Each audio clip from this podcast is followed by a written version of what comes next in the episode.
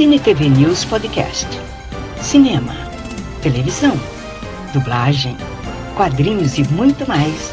Você encontra aqui com Carlos Amorim. Você vai conferir a quinta parte da entrevista exclusiva com o pioneiro e mito da dublagem Luiz Manuel, voz de grandes personagens, só aqui no podcast do Cine TV News Virtual.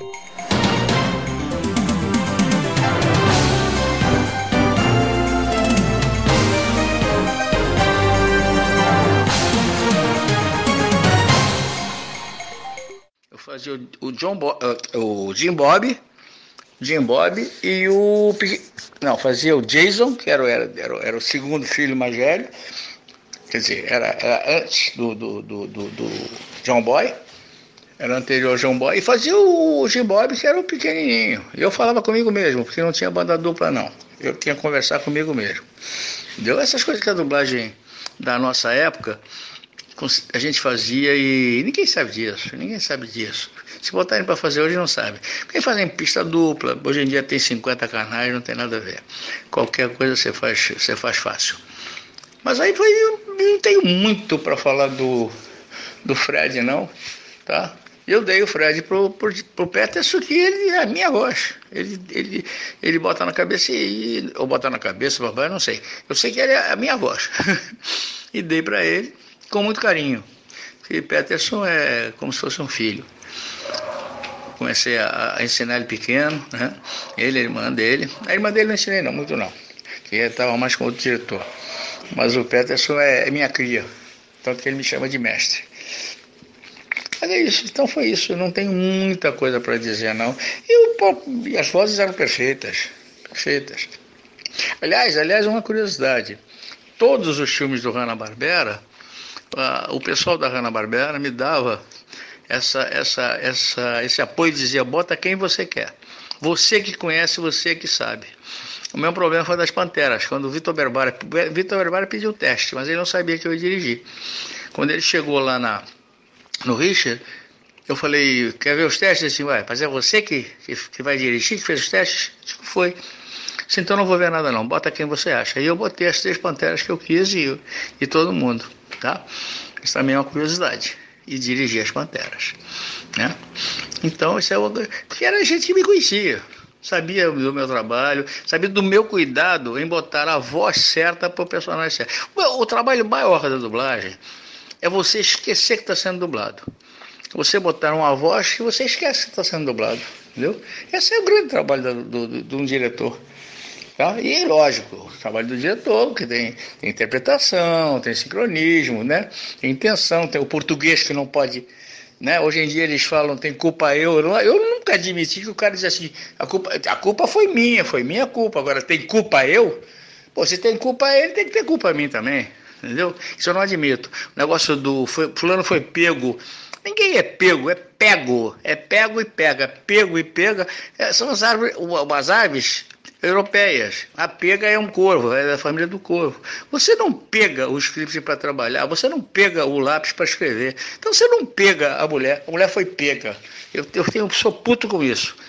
E brasileiros hoje em dia falam o que quiserem, falam, falam o que querem e, e tá valendo, porque avacalharam mesmo com a língua portuguesa. Tá? Mas é isso aí. Tá? Então essa, esse é o grande trabalho de direção, no meu entender.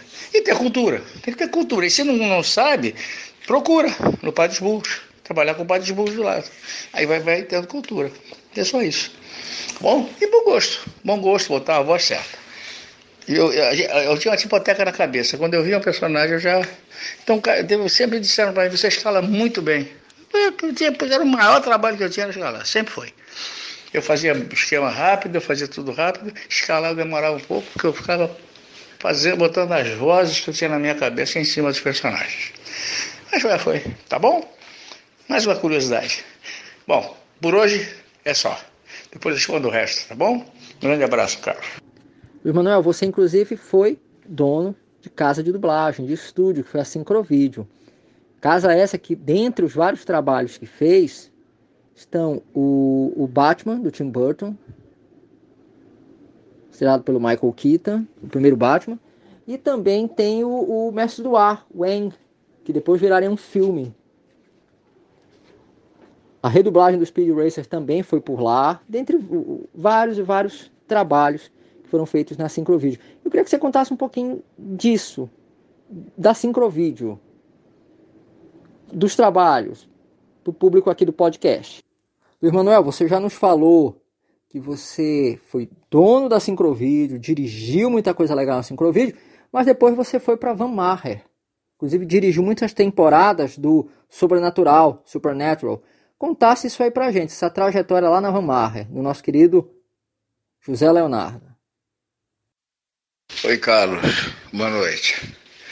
Respondendo a uma das suas perguntas sobre a sincrovídeo. Sincrovídeo era um sonho inalcançável que acabou sendo alcançado.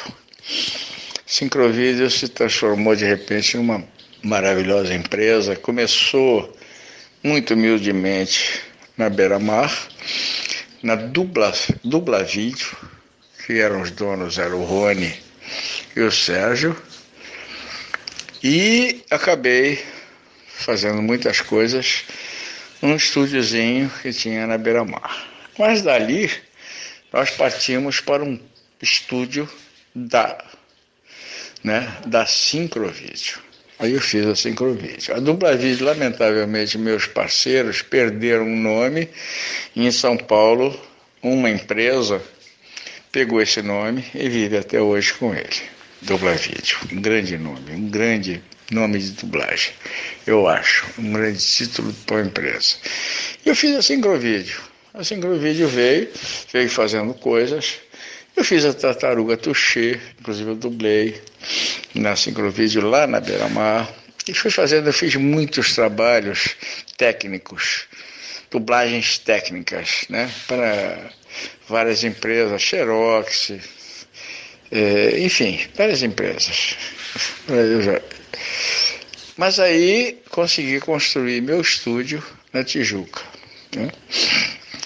E eu nós fizemos, ainda na Beira-Mar, a primeira dublagem do Batman em videocassete. Né? Nós fizemos, foi um sucesso. Alan Lima dublando o Coringa, né? o, o Newton, da, é, Newton o, é, meu Deus, é, Newton Valério fazendo o Batman, e eu fiz o Robin, evidentemente. Churrasqueira fazendo a Mulher Gato, lá na Beira-Mar. Foi um sucesso. E tudo bem, continuamos. Na, eu montei uma empresa linda na, na Rua Santa Sofia, que foi a, a Cicrovídeo, realmente era meu sonho. E lá eu projetei seis estúdios. Montei dois funcionando. Um chamava-se Estúdio Milton Rangel, o outro chamava-se Estúdio é, Ribeiro Santos. Eu tinha Milton Rangel e tinha Jefferson Duarte, era técnica. Eu botei nome em tudo. E o outro era Ribeiro Santos e técnica. Acompanhe o Cine TV News Virtual nas redes sociais. Facebook, Cine TV News Virtual. Instagram, Virtual Cine TV News. YouTube, Carlos Amorim, Cine TV News Virtual e saiba tudo o que acontece no mundo do entretenimento.